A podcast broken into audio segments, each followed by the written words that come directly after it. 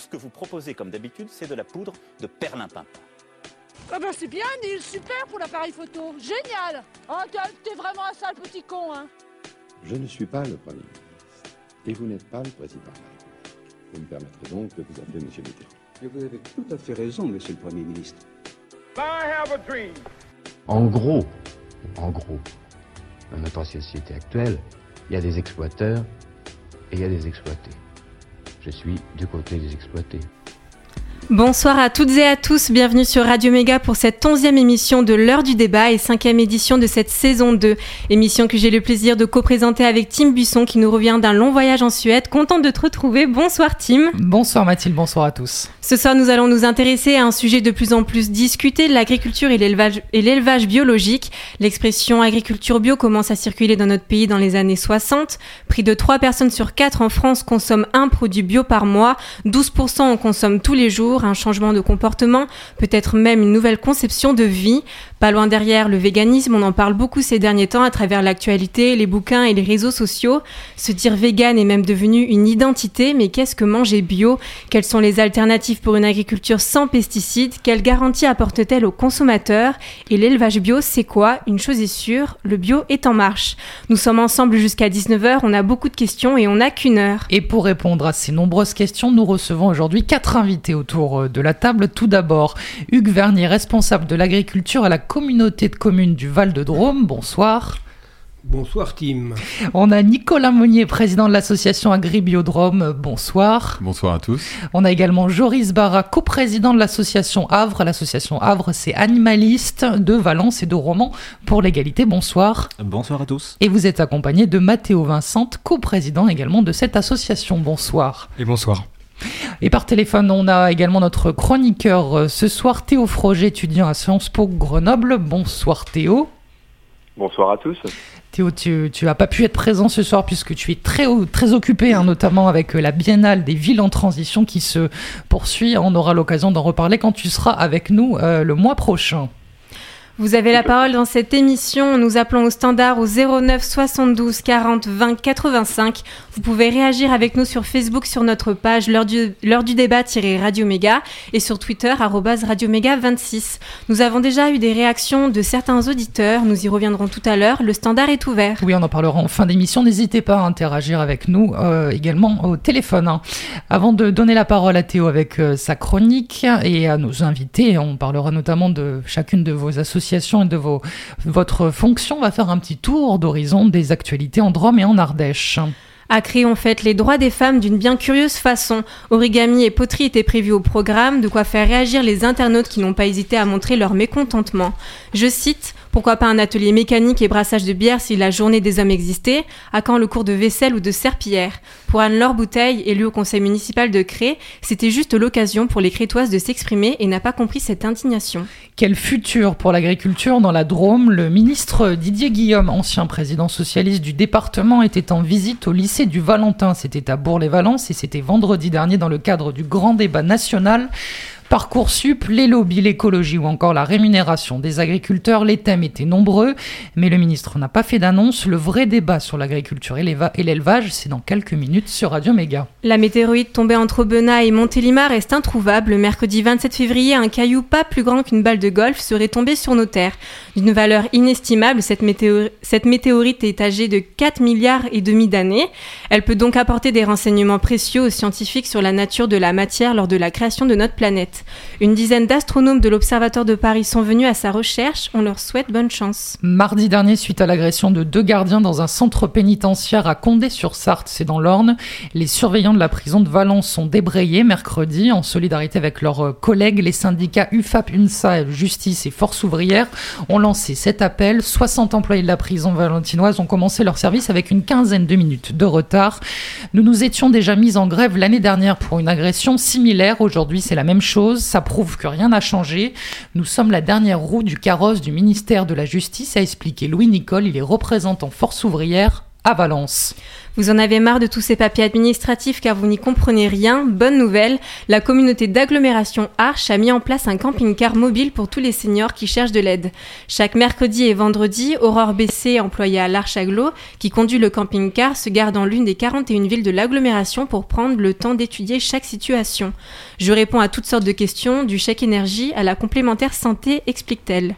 Le bureau d'information mobile devrait rouler jusqu'en juillet. Et puis pour euh, terminer, une annonce d'un événement à venir, une fois n'est pas coutume. Vendredi prochain, une grève scolaire pour le climat est organisée partout en France. Et donc à Valence, on est plus chaud que le climat, c'est le slogan de cette marche. Mouvement lancé par Greta Thunberg, c'est une jeune Suédoise de 16 ans qui manifeste devant le Parlement euh, suédois depuis le début de l'année scolaire. Le mouvement a donc essaimé dans le monde. À Valence, rendez-vous au kiosque Péné à 13h30 vendredi prochain. Au programme manifestation, clean walk, sitting, discussion, écriture des revendications et propositions dans des cahiers de doléances à la mode, musique. Et je rajoute d'ailleurs qu'il sera question de cet événement. Ce sera mercredi prochain sur l'antenne de Radio Méga à 12h10 dans Échange et Regard. Sophie Repos recevra des élèves du collège lycée Camille Vernet qui organisent cette grève scolaire. On vous invite à nous rejoindre, venez habiller en vert. Très bien, on aura l'occasion d'en reparler. Euh, Théo, est-ce qu'il y a des sujets euh, dans cette actualité brûlante qui euh, t'ont interpellé? Eh ben écoute, oui, effectivement, il y en a au moins trois. Alors tout d'abord, l'atelier qui a été organisé à Cré, je trouve ça assez intéressant de voir qu'il y a eu une indignation, et en tout cas, je peux que me rallier à cette indignation-là, puisque on circonstruit toujours les femmes à des rôles qui sont très particuliers, à des activités particulières euh, qu'il s'agit euh, désormais de décloisonner. Euh, en deuxième, deuxième chose, c'est la grève pour le climat qui est organisée. Donc je suis très heureux que cette grève soit organisée puisqu'elle pose des enjeux qui sont très intéressants, qui sont les enjeux de la production. Faire grève, c'est jouer sur l'appareil productif, c'est dire que eh bien c'est avant tout la production et non la consommation qui cause actuellement le réchauffement climatique. Donc euh, je serai euh, moi-même en grève et je suis de tout cœur avec euh, les lycéens qui, décident de ne pas aller en cours ce, jour-là. Et enfin, bah, le point un petit peu plus amusante, c'est ce bout de rocher extraterrestre qui a atterri dans nos contrées et qui a peut-être été récupéré par quelqu'un. Donc voilà, peut-être un appel de venir rendre ce bout de caillou aux scientifiques pour qu'ils puissent l'étudier. Théo, tu restes avec nous. On va écouter ta chronique dans quelques instants. Mathéo euh, Vicente, euh, on vous a entendu réagir à propos de cette euh, manifestation qui est organisée. Vous êtes lycéen. De quel lycée? Je suis du lycée Camille Vernet, je fais partie des organisateurs de la marche. D'accord. Là, nous étions avant-hier avec la députée Michel Rivasi, la députée européenne, euh, et également conseillère municipale à la ville de Valence qui sera euh, avec nous et donc elle fera un petit discours. Et donc voilà, c'est ça. Donc à 13h30, on partira, on commencera la marche à 14h. Et donc euh, voilà, venez habiller en vert, on aura des, des panneaux, des slogans et puis faire entendre notre voix auprès des pouvoirs publics. Et est-ce que c'est vous qui viendrez mercredi prochain dans Échanger Regard ou c'est d'autres élèves? Alors ça sera des, des élèves, d'autres élèves, voilà. Avec notamment le, l'un des professeurs qui organise le club Arrêt sur Image, hein, qui est très actif. Voilà, c'est ça, Frédéric Darnaud. Voilà, on va faire une petite pause musicale avant d'entrer dans le vif du sujet. Justement, je vous propose de faire euh, une pause musicale en rapport avec euh, le thème. On va parler d'élevage et d'agriculture, bref, de ce que l'on retrouve dans nos assiettes pour nous ouvrir l'appétit. Rien de mieux que la dalle. LIJ sur Radio Méga tout de suite. J'ai la dalle ce soir. J'ai la dalle ce soir. Je boufferai n'importe quoi, même du fond de tiroir. Je veux tout ce que t'as, surtout t'as. Pas le temps de m'asseoir. Je m'arrangerai, servez-la moi sur le comptoir. Sans menu ni couvert ni ou épicé, j'en parlerai la bouche pleine. Ou, ou trop léger, je ne serai pas à la peine. Un regard, une main le même refrain souffle chaud, ostinato sur les lèvres, je la prendrai à point.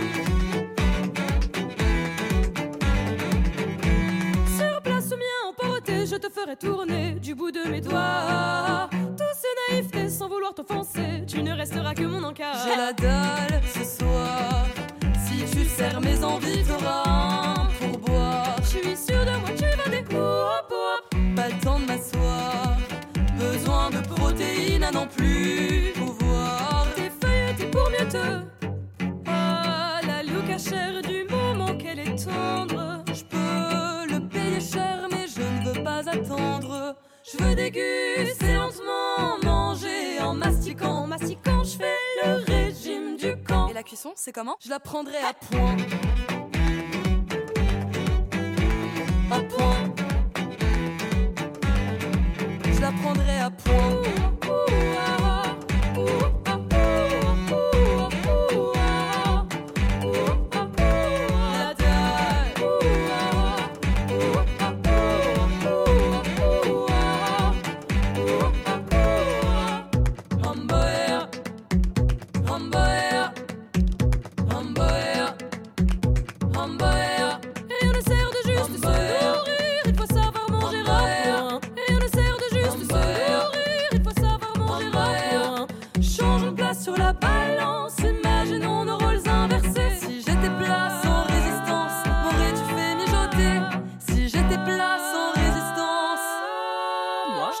À point.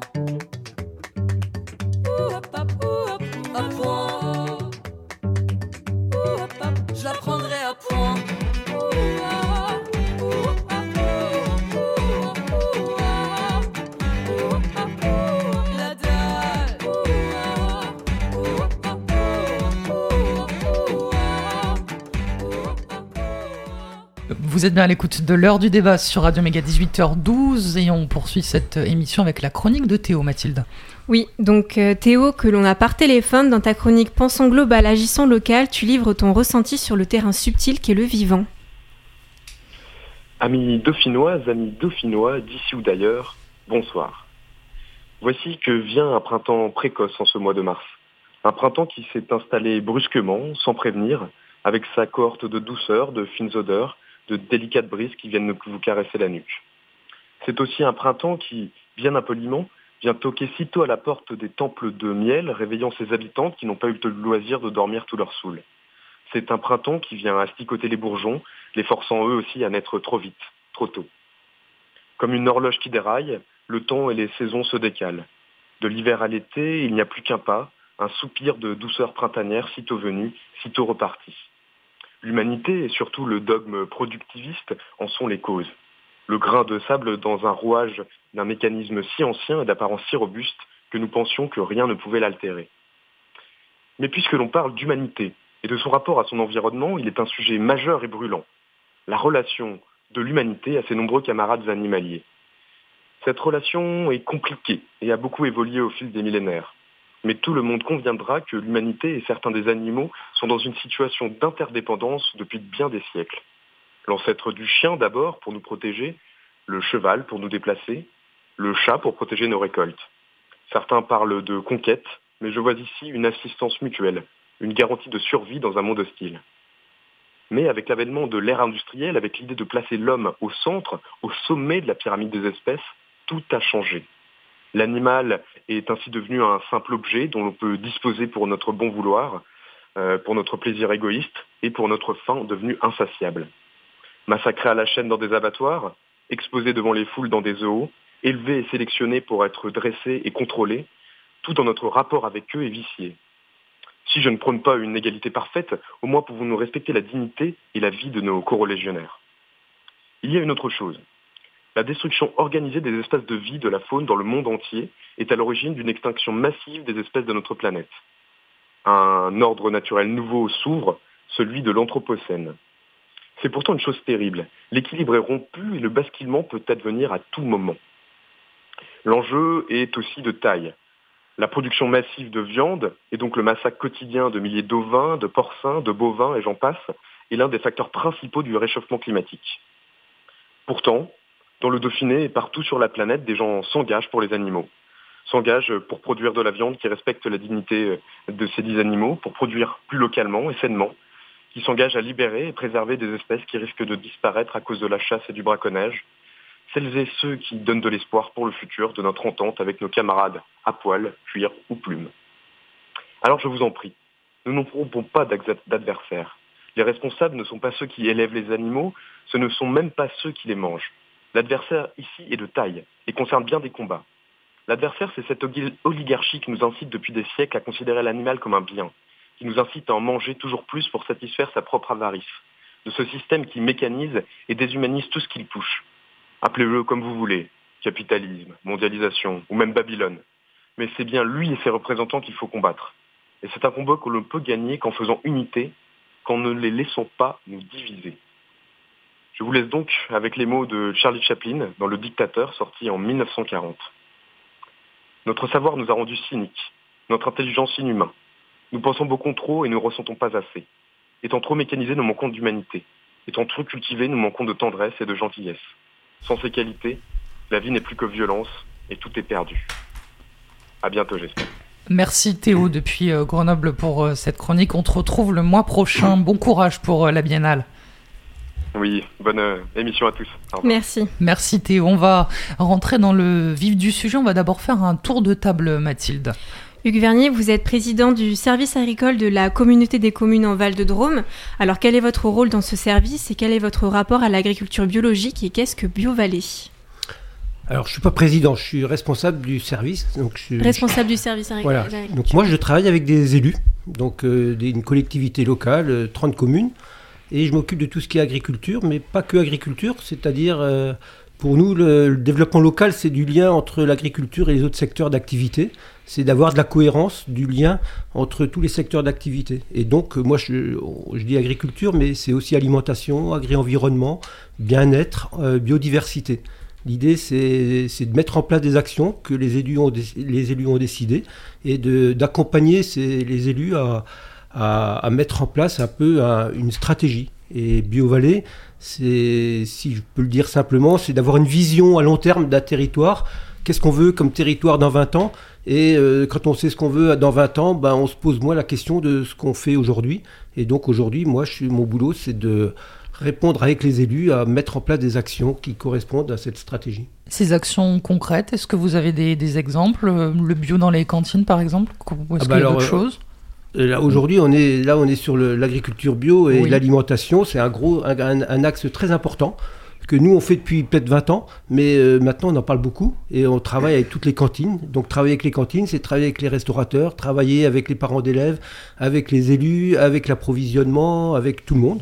Et donc c'est un exemple, mais on travaille sur les filières, on travaille aussi avec les agriculteurs pour qu'ils changent euh, leur, leur, technique euh, de, production, on travaille sur la biodiversité, sur Natura 2000 pour qu'on prenne mieux en compte euh, la biodiversité, que le, système évolue, parce qu'on est dans un système qui est en, perpétuel changement, et donc quand tu es élu, tu dois aussi réfléchir à, cette manière de travailler.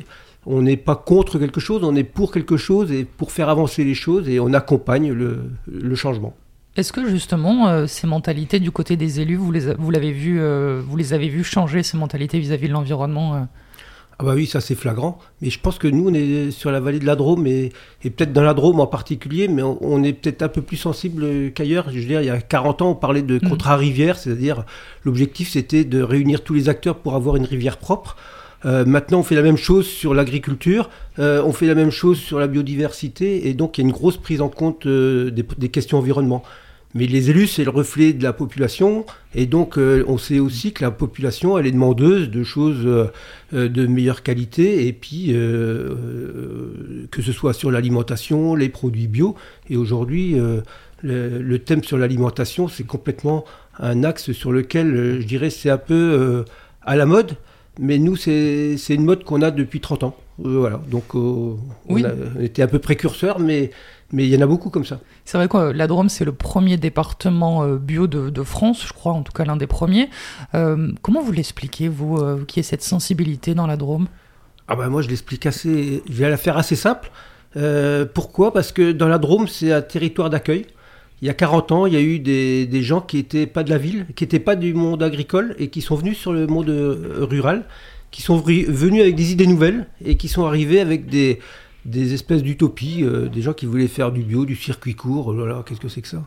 Euh, Et puis finalement, bah, ces gens-là, ils ont, ils, ont testé, ils ont fait des choses un peu nouvelles. Et puis toutes- toutes ces, ces initiatives locales, bah, finalement, elles, ont, elles se sont pérennisées, elles ont gagné en crédibilité. Et puis aujourd'hui, bah, les, les alternatives, les utopistes d'il y a 40 ans sont devenus aujourd'hui des, des, personnes qui sont euh, mis en exemple. Et puis je dirais aussi un autre point, c'est que ces personnes qui étaient un peu alternatives, eh ben, elles ont le pouvoir aujourd'hui parce que 40 ans après, c'est des gens qui sont chefs d'entreprise, qui sont élus, qui sont responsables et qui mettent en place aussi un peu leur utopie. Donc ça, c'est aussi euh, cette histoire de, la Drôme, euh, comme il y a eu euh, l'Ardèche aussi, il y a eu plusieurs territoires. Mais ce qui est aussi intéressant, c'est que ces gens-là, ils sont arrivés parce qu'il y avait des idées nouvelles. Et donc, je pense que le développement, on a besoin de gens qui pensent différemment.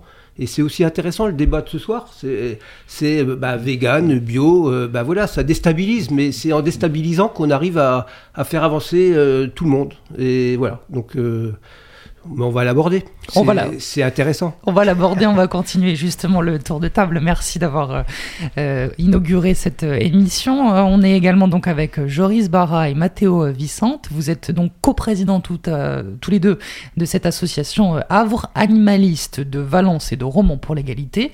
Est-ce que vous pouvez nous dire quel est l'objectif tout d'abord de cette association Matteo peut-être?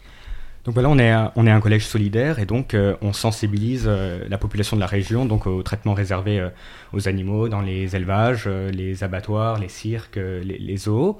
On est là aussi pour inciter les élus et les dirigeants donc à tenir compte du, bien-être du bien-être animal dans les décisions qu'ils prennent. Et dans une troisième mesure, on est là aussi pour inciter, pour aider ceux qui souhaitent évoluer vers un mode de vie plus respectueux des animaux dans leur vie quotidienne, donc dans l'alimentation, les achats, le loisir. On organise euh, par exemple euh, des pique-niques euh, vegan partagés. Et donc on est l'antenne locale de l'association nationale très connue L214. Et donc on, on organise également, euh, enfin, on, on- enfin, on partage, on relaie voilà, les actions euh, d'L214 euh, sur, sur la région. Célèbre association hein, qu'on connaît notamment pour les vidéos qui dénoncent l'abattage dans certains endroits. Euh, depuis combien de temps vous existez euh, Alors nous, dans on la est là depuis 2012. D'accord. Voilà, et puis L214, euh, ouais, dans ces eaux-là, euh, 2012, ils ont commencé à, à arriver bah, avec les vidéos, les- l'abattoir d'Alès, etc., qui a fait beaucoup parler euh, dans les médias. Vous êtes sur Valence et sur Romans, vous avez combien de membres Combien de membres euh, dans nos actions peut être euh, jusqu'à, on va dire, euh, une bonne vingtaine, euh, une bonne vingtaine de militants actifs. Et puis bon, sur certaines actions, on arrive à aller jusqu'à peut-être 40, 50, euh, 50 militants, mais ça change, ça change beaucoup. Euh, les pique-niques véganes euh, ont beaucoup de succès, parfois plus de succès que nos actions. Et Justement, est-ce qu'il y a d'autres actions de pique-nique vegan Est-ce qu'il y a d'autres choses? Enfin oui, c'est des- après c'est des actions de sensibilisation, donc euh, des tractages. euh, dernièrement, on faisait goûter, on faisait déguster des, des crêpes, euh, des crêpes véganes pour la Chandeleur. Donc euh, voilà, on était dans les rues de Valence et puis on distribuait des, euh, des recettes et puis euh, des alternatives aux œufs, euh, aux produits laitiers et voilà, déguster de, de bonnes crêpes au centre-ville. Et vous sentez que vous arrivez à convaincre les personnes qui participent à ces pique-niques? Euh, oui, enfin, on sent bah, là depuis euh, bah, de- de- depuis qu'on est là, depuis avec L214, et les gens sont beaucoup plus euh, sensibilisés à la cause. On est de mieux en mieux accueillis, et puis on en voit, on de plus en plus. On sent que vraiment dans la population, beaucoup, voilà, souhaitent, souhaitent qu'il y ait plus de, voilà, de, respect envers les animaux. Ils sont évidemment très sensibles aux actes, aux actes de maltraitance, et donc voilà, c'est faire attention à son alimentation, c'est aussi consommer bio, et, et voilà, réduire sa consommation de viande ou aussi faire le choix de l'arrêter. Justement, vous parlez de l'alimentation. Il y a les végétariens, euh, véganes. Est-ce qu'on peut tout de suite éclaircir en début d'émission la différence entre les deux? Tout le monde ne la fait pas forcément, même si euh, aujourd'hui ça revient bien. C'est quoi la différence entre les deux? Alors, végétarien et végétalien, c'est les, termes alimentaires. Alors, les végétariens, ils vont exclure euh, la viande et le poisson de leur alimentation, mais par contre, ils peuvent garder euh, les produits dérivés, entre guillemets, de l'exploitation animale, donc les produits laitiers, etc. Un végétalien, lui, va avoir une alimentation qui va, être qui va exclure complètement tous les, aliments d'origine animale. Et, euh, et non plus, il va pas utiliser voilà dans ses achats, dans ses achats de consommation euh, les produits animaux. Donc ça va être par exemple de pas utiliser de cuir, euh, etc. Et puis le vegan, le, véganisme, c'est plutôt le mode de vie en général qui va être un mode de vie qui se veut voilà le plus respectueux des animaux, essayer d'être le plus respectueux des animaux. Donc il va avoir un- une alimentation végétalienne. Et puis en général, bah aussi c'est une philosophie de vie, donc euh, il va y avoir du militantisme aussi, et voilà, euh, essayer de, de faire bouger les choses et, et que et qu'on prenne mieux en compte les animaux dans, dans la société. On Tout à l'heure aussi, on vous demandera peut-être par quel complément vous remplacez euh, tous ces. euh, Enfin, les pro- des produits animaux, quoi. Nicolas Monnier, vous êtes délégué euh, général de l'association Agribiodrome. Expliquez-nous en quoi ça consiste.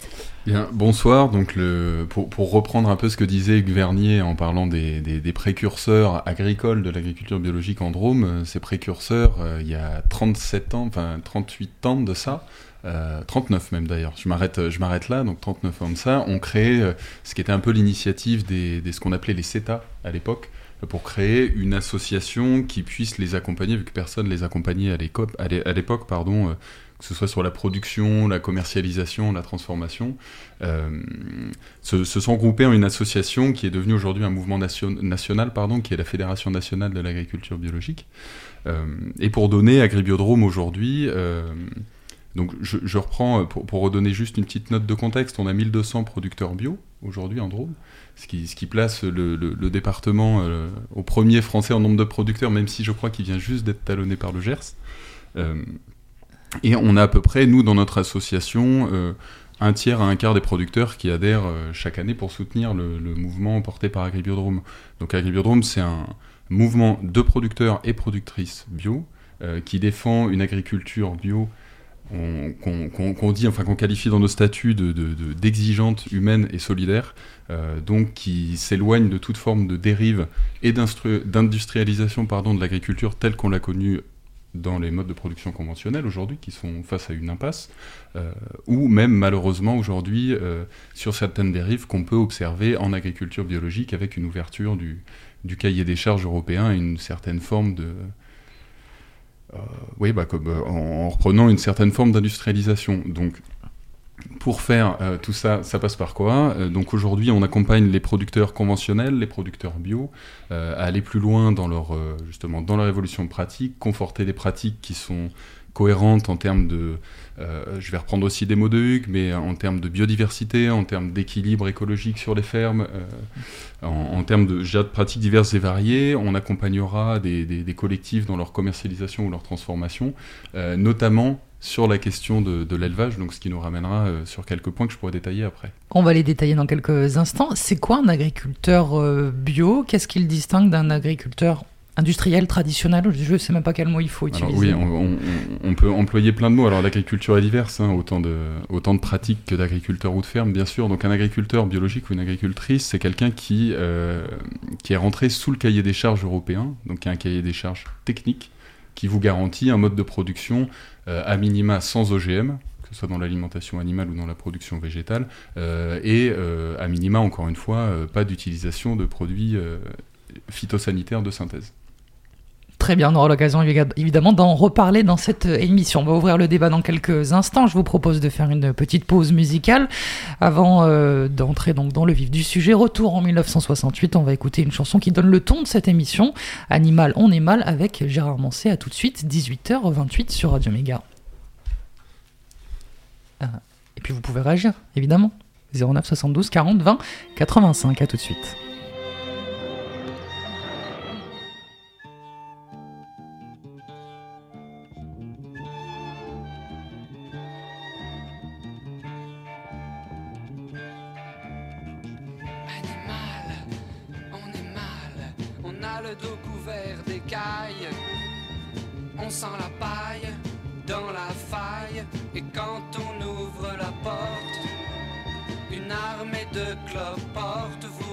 En criant, ici pas de serpent. Animal, on est mal. Animal, on est mal.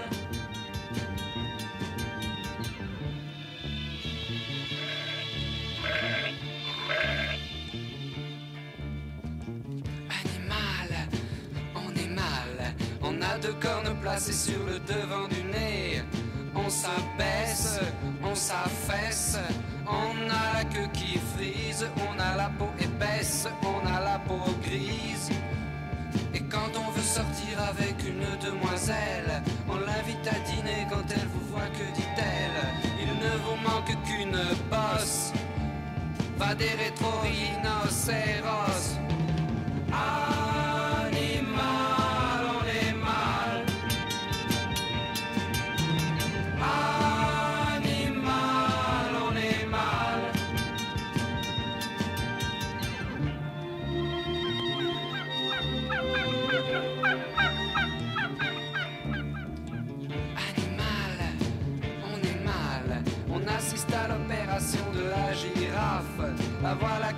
Retrouve le cou plein d'agrafes. Elle appelle au secours. On veut lui mettre un pantalon,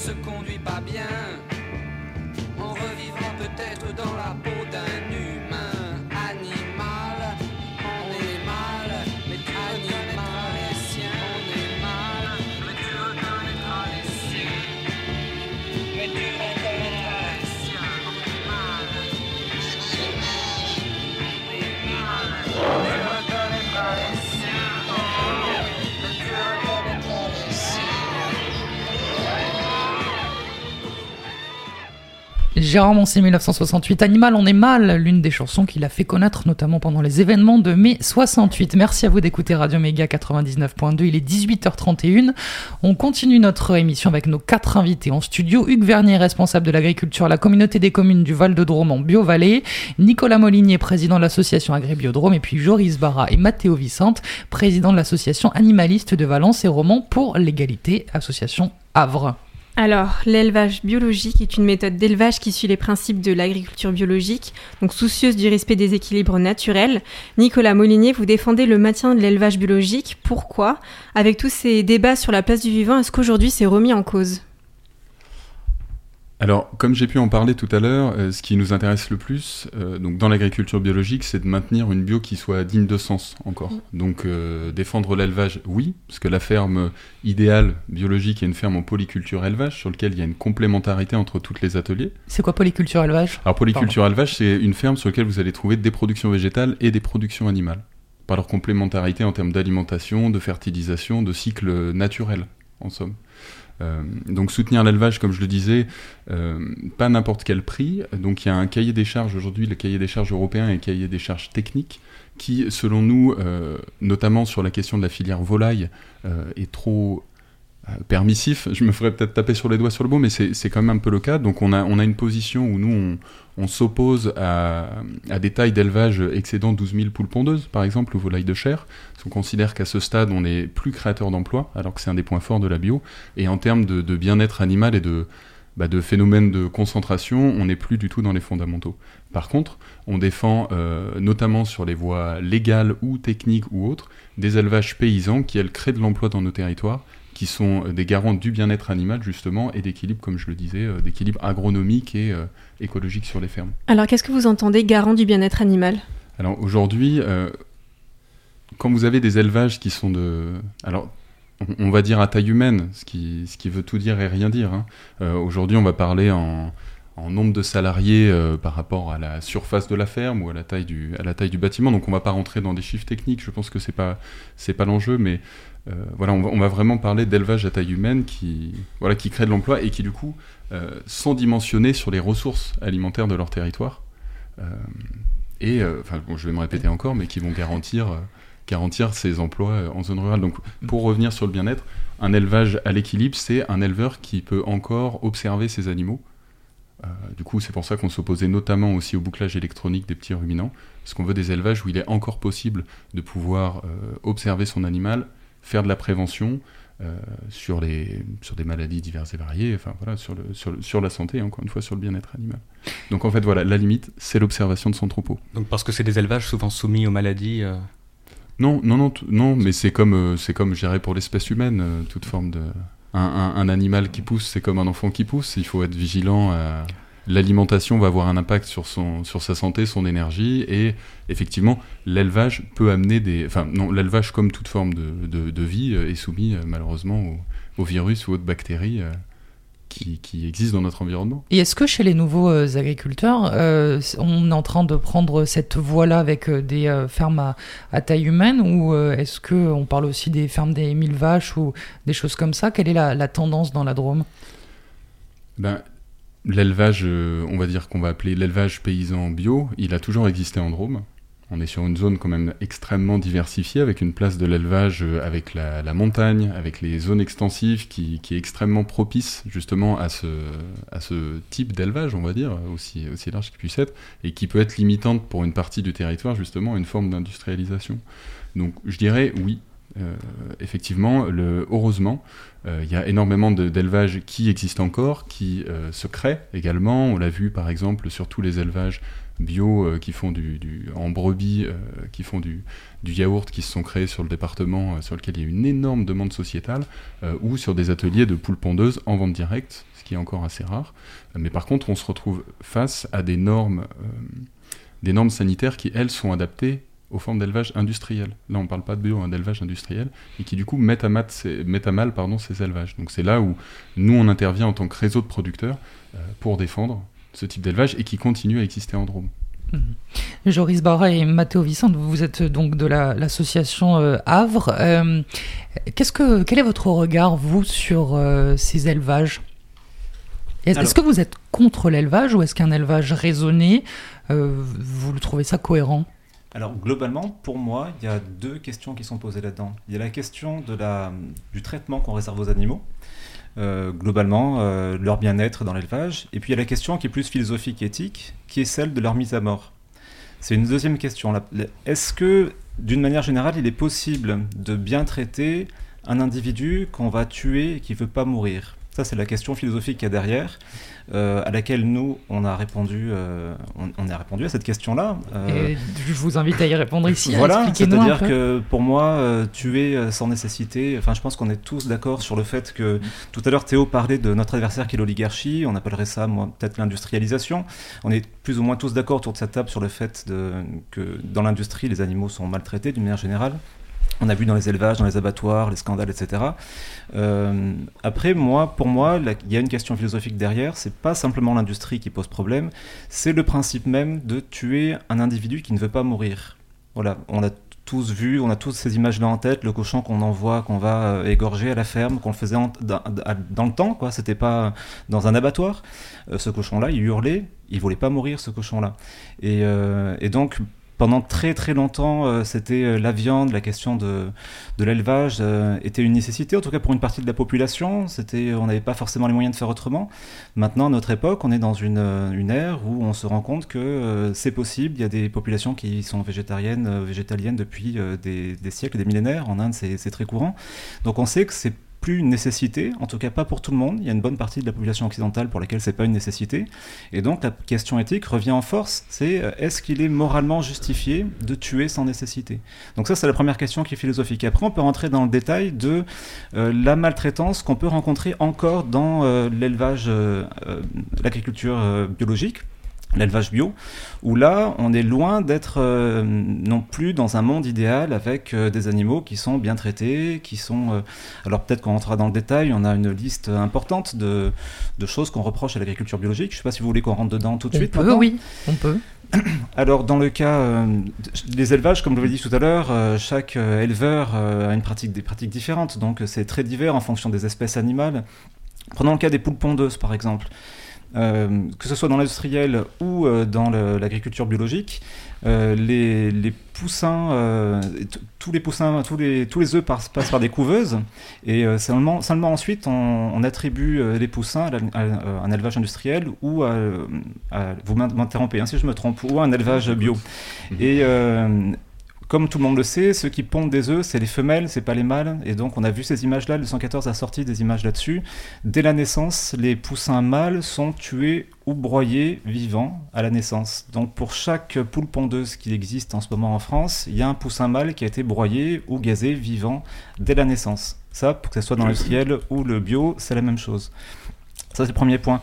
Le second point, dans le cas des, pour le cas des poules pondeuses, tout à l'heure, vous disiez, vous parliez d'une limite à 12 000 ou 16 000 euh, d'un élevage à taille humaine. de poules pour les poules pondeuses, 12 Oui, 000. On parlait de 12 000, oui, pour euh, ne pas Du- excéder une forme d'industrialisation. C'est ça.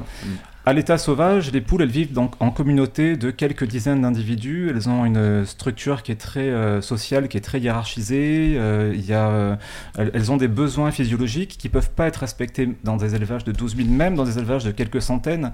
Ça implique, alors effectivement, c'est de la maltraitance qui est inférieure, qui est moindre à ce qu'on peut voir dans l'industriel, mais ça reste toujours des conditions qui ne respectent pas leurs impératifs biologiques. Et si je vous comprends bien, vous, ce serait déjà, on essaie de mieux traiter les animaux, et puis à terme, on arrête le- l'exploitation des animaux. Alors la question philosophique, ça c'est une question que tout le monde peut se poser. Moi j'ai répondu, on est un certain nombre à y avoir répondu, à se dire euh, nous on veut boycotter ça, moi et je dans, veux boycotter ça. dans le même temps, vous condamnez tous les éleveurs. Il y a tout un secteur d'a- d'activité aujourd'hui en France qui est condamné.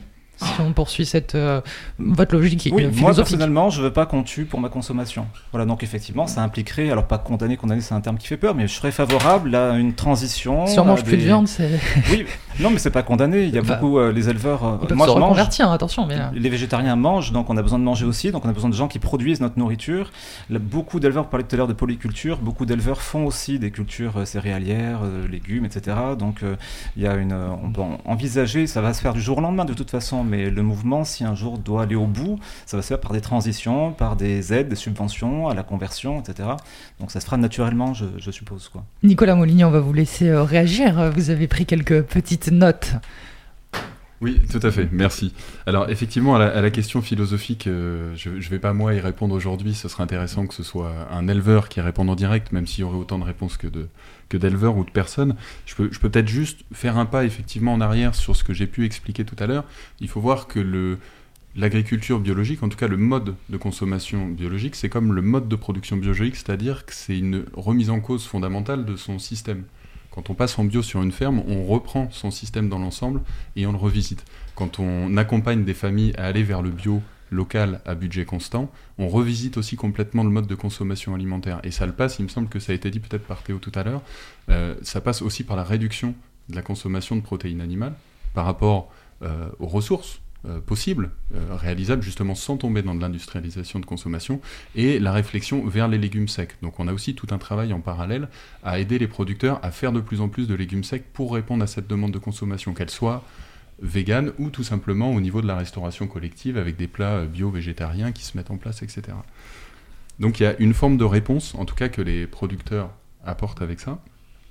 La question des couveuses sur l'élevage, ça c'est c'est vrai que bah, en fait l'ensemble des éleveurs sont en attente, enfin espéreraient avoir une solution euh, qui soit plus euh, cohérente effectivement que, que ce qu'il y a aujourd'hui, mais il y a déjà des éléments de réponse qui se font avec des élevages, euh, comme je vous disais, à taille humaine qui se font. Moi, sur l'unité de vie d'une poule pondeuse, euh, pour moi, elle est plutôt autour de 250. C'est-à-dire que jusqu'à 250, on a un vrai schéma de, de- société euh, pour des poules pondeuses. Donc, ce que font beaucoup d'éleveurs en réponse, ils travaillent sur des bâtiments mobiles.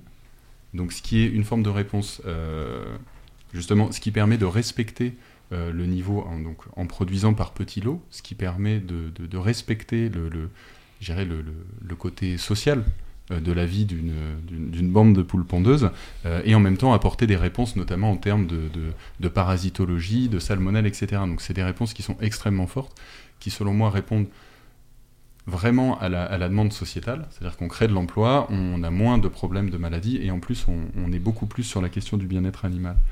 Euh, sur la question de la mise à mort, même, et du coup je finirai là-dessus, c'est vrai qu'un des travaux qui est fait par les, par les éleveurs dromois, notamment euh, accompagnés par Agribiodrome, c'est de travailler, revenir sur des salles d'abattage, parce qu'il en faut quand même plus de salles d'abattage de proximité, en fait, inverser le courant de concentration qu'il y a eu au niveau des grands abattoirs qui ont créé toutes les dérives euh, qui, ont été, euh, qui ont été dénoncées par L214.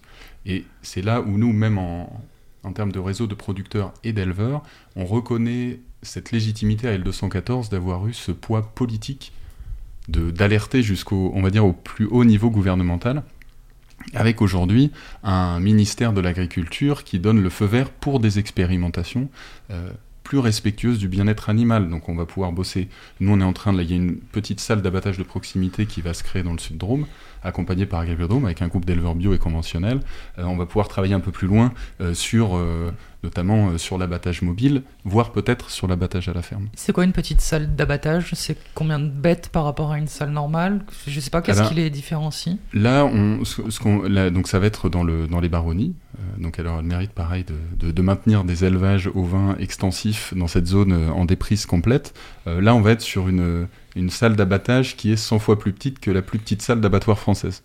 Donc je vais pas rentrer en nombre de bêtes et en poids carcasse ou autre, Mais pour vous donne donner un peu une idée, on en est là. Donc on est vraiment plus du tout sur la même forme de travail.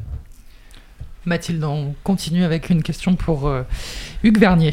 Oui, il y a une phrase que j'aime beaucoup. C'est dites-moi ce que vous mangez, je vous dirai qui vous êtes. Est-ce que vous pensez que c'est véridique? Haha, alors ça c'est rigolo. Euh, oui, certainement. Certainement parce que fond, on- euh, tout le monde ne mange pas la même chose et en fonction de ce que tu manges, ça montre la sensibilité. Et ce qui est aussi intéressant maintenant, sait qu'il y a une, énorme sensibilisation euh, sur la- sur l'alimentation, sur la consommation et, le pouvoir politique. C'est pas les élus, c'est pas tout le monde, c'est le consommateur. Donc c'est aussi intéressant de voir le, pouvoir du consommateur. Donc si le consommateur euh, veut changer d'alimentation, eh ben, il a le pouvoir de changer l'agriculture et, le développement. Et j'en profite pour faire le lien sur ce qu'on on vient de discuter. Euh, la, position euh, végane, c'est aussi un, un- un espèce de contre-pouvoir, en fait. Et c'est ça qui est intéressant. Parce que euh, moi, j'aime bien les contre-pouvoirs parce que je trouve que ça fait avancer les choses. Après, euh, le contre-pouvoir, il ne faut pas qu'il soit trop exagéré. Mais ça, Vous fait, ça sensibilise. Ce contre-pouvoir des Oui. véganes? Oui, parce que, parce que quand on voit L, L214, on a l'impression que tous les abattoirs sont comme ça. Quand on, voilà, c'est, c'est, trop et c'est pas représentatif. Et Bah, que quand on a, quand Il y a, on il y a est- eu plusieurs, euh, il y a eu plusieurs vidéos quand même. euh, Enfin, on voit que c'est quand même un, un phénomène généralisé. C'est des rives, euh, c'est des rives de, de souffrance. C'est pas qu'un abattoir qui a été pris en compte. Il y a toutes les industries qui ont été filmées par par L214. On, on parle d'un problème, d'un problème généralisé. euh. non, non, tu peux pas dire que. Mathéo Vicente de l'association Havre. je Voilà, vois ça. je, je pense qu'on peut pas dire que tout est généralisé. Non, il y a, il y a des, des vidéos. Évidemment, les vidéos ont, ont été, euh, ont été choquantes, mais tout le monde pense que c'est choquant. On est tous d'accord. Après, la question, c'est aussi la, divergence entre quelqu'un qui est, qui est urbain et qui connaît pas et le, monde rural. Et ça, je trouve que c'est aussi intéressant parce que dans le monde rural et dans le monde agricole, euh, eh ben, il y a beaucoup moins de véganes parce qu'ils ils savent ce que c'est que, l'éleveur, que les petits éleveurs, euh, bah, c'est aussi la, vie locale. Voilà, et dire, bah, on veut plus du tout d'élevage, c'est- c'est un peu compliqué. Mais c'est pas pour ça que la réflexion elle est intéressante. L'aspect philosophique, moi je trouve ça plutôt euh, assez passionnant. Puis on sait très bien que si on veut nourrir toute la planète, il faudra baisser forcément la- l'alimentation animale. Donc il y a- plein de choses intéressantes. Mais euh, voilà. euh, Justement, c'est c'est très intéressant, mais il faut aussi se poser la question de, de savoir si le bio est accessible à tous. Euh, un litre d'huile de colza bio est facturé 2,43 par exemple dans un hypermarché et 4,70 dans un magasin bio spé- spécialisé. Dans un hypermarché, un sac de 2,5 kg de pommes de terre non bio coûte 99 centimes. Dans le même magasin, euh, le sac bio, non, dans un magasin bio, pardon, euh, un, de, un demi kilo de pommes de terre coûte 3,50 euros. C'est quand même une belle différence pour. Alors ça, c'est incroyable, ça. On devrait... faut arrêter de faire du bio. Moi, je peux donner d'autres exemples. C'est-à-dire que nous, sur le territoire, on a des cantines qui sont euh, quasiment à 40% en bio et qui sont pas plus chères que du non bio. Donc voilà, je crois que c'est aussi Alors le bio coûte plus cher pour euh, les écoles, les écoles Non, qui pas euh, mangent. Pas forcément. Ça coûte combien un repas, un repas aujourd'hui dans les cantines Bah, Moi, j'ai des exemples, de, j'ai des exemples de cantines où on fait du repas, des, des repas bio.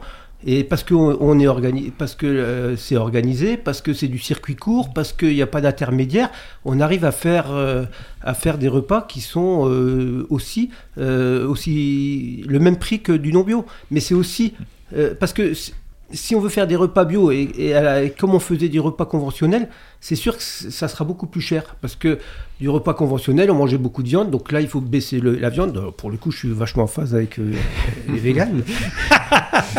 Mais euh, voilà, on va baisser un peu la viande, on va, on va faire des, des galettes, on va faire des- des- une autre ma- manière de, de travailler les repas, et puis on va travailler sur les circuits courts, donc finalement il y aura moins d'intermédiaires, donc euh, l'agriculteur s'y retrouve aussi. Et finalement, on arrive à un système euh, qui, peut s'équilibrer. Après, sur le repas, évidemment que c'est plus cher. à- à- souvent, c'est plus cher. Mais heureusement que c'est plus cher parce que parce qu'on ne produit pas la même chose. Il faut comparer des, choses euh, importantes. Et puis, quand tu achètes des produits bio, eh ben, euh, en général, tu pollues moins. Donc, si tu pollues moins, tu as moins de, de, charges induites. Euh, les, producteurs bio, ils ont moins, moins d'aide aussi. Enfin, voilà. Il y, a- plein de choses qu'il faut comparer. Je veux dire, c'est euh, vrai que c'est choquant quand c'est le double. Euh, mais des fois, ça s'explique. Et puis, c'est pas tout à fait la même qualité souvent. Justement, on a une question d'une auditrice, Christine, qui a réagi euh, sur notre page Facebook. Elle va un peu plus loin, je vous transmets euh, sa question. Les magasins discount proposent de plus en plus de produits bio, des produits qui, là, sont accessibles au porte-monnaie, en tout cas un peu plus. Mais est-ce que les normes bio dans les pays européens ou autres sont-elles les mêmes? Et surtout, est-ce qu'elles sont aussi rigoureuses? Euh, Peut-être que vous pouvez nous répondre, Nicolas Molinier. Oui, alors ce il faut se dire, la première réponse est oui. Donc quand vous avez un produit euh, non français qui arrive bio sur vos étalages, ça veut dire que soit qu'il est soumis au même cahier des charges, soit qu'il y a un accord d'équivalence. Donc oui. Par contre, euh, il y a tout ce que vous devez défendre dans votre acte de consommation en termes de valeur sociale, en termes de proximité, émissions de gaz à effet de serre, euh, et voilà. Très bien, je vous propose de faire une petite pause musicale avant de euh, laisser de nouveau la parole à nos auditeurs. Courte pause musicale, on va écouter Je me voyais déjà de Pipo, à tout de suite. Je me voyais déjà en haut de l'affiche, en dix fois plus gros que n'importe qui, mon nom s'étalait. Je me voyais déjà adulé et riche, signant mes photos aux admirateurs qui se bousculaient. Je me voyais déjà, je me voyais déjà, je me voyais déjà. Je me voyais déjà, je me voyais déjà. À 18 ans, j'ai quitté ma province, bien décidé à empoigner la vie. Le cœur léger, le bagage mince, j'étais certain de conquérir Paris. Chez le tailleur le plus chic, j'ai fait faire ce complet bleu qui était du dernier cri. Les photos, les chansons, les orchestrations, tu raison de mes économies. J'étais le plus grand des grands fantaisistes, un succès si fort que les gens m'acclamaient debout. Je me voyais déjà cherchant dans ma liste celle qui le soir pourrait se pendre à mon cou. Je me voyais déjà en haut de l'affiche, en dix fois plus gros que n'importe qui, mon nom s'étalait. Je me voyais déjà adulé et riche, signant mes photos aux admirateurs qui se bousculaient. Je me voyais déjà. Je me voyais déjà. Mes traits ont vieilli sous mon maquillage, la voix est là, le geste est précis, j'ai du ressort. Mon cœur s'est écrit un peu en prenant de l'âge. J'ai des idées, je connais mon métier, j'y crois encore. Rien que sous mes pieds de sentir la scène, de voir devant moi un public assis, j'ai le cœur battant. On ne m'a pas aidé, je n'ai pas eu de veine. Au fond de moi, je suis sûr au moins que j'ai du talent. Mon complet bleu, 30 ans que je le porte, et mes chansons ne font rire que moi. Je cours le cachet, je fais du porte-à-porte. Pour subsister, je fais n'importe quoi. Je n'y connu que des succès faciles, des trains de nuit et des filles à soldats. Les minables cachets, les valises à porter, les petits meublés, les maigres repas. Je me voyais déjà en haut de l'affiche, en dix fois plus gros que n'importe qui, mon nom s'étalait. Je me voyais déjà adulé et riche, signant mes photos aux admirateurs qui se bousculaient. Je me voyais déjà. Je me voyais déjà, je me voyais déjà en photographie au bras d'une star, l'hiver dans la neige, l'été au soleil. Je me voyais déjà racontant ma vie, l'air désabusé à des débutants friands de conseils. J'ouvrais calmement les soirs de première, mille télégrammes de ce Paris qui nous fait peur. Mourant de trac devant ce parterre, entrer sur la scène sous les ovations et les projecteurs.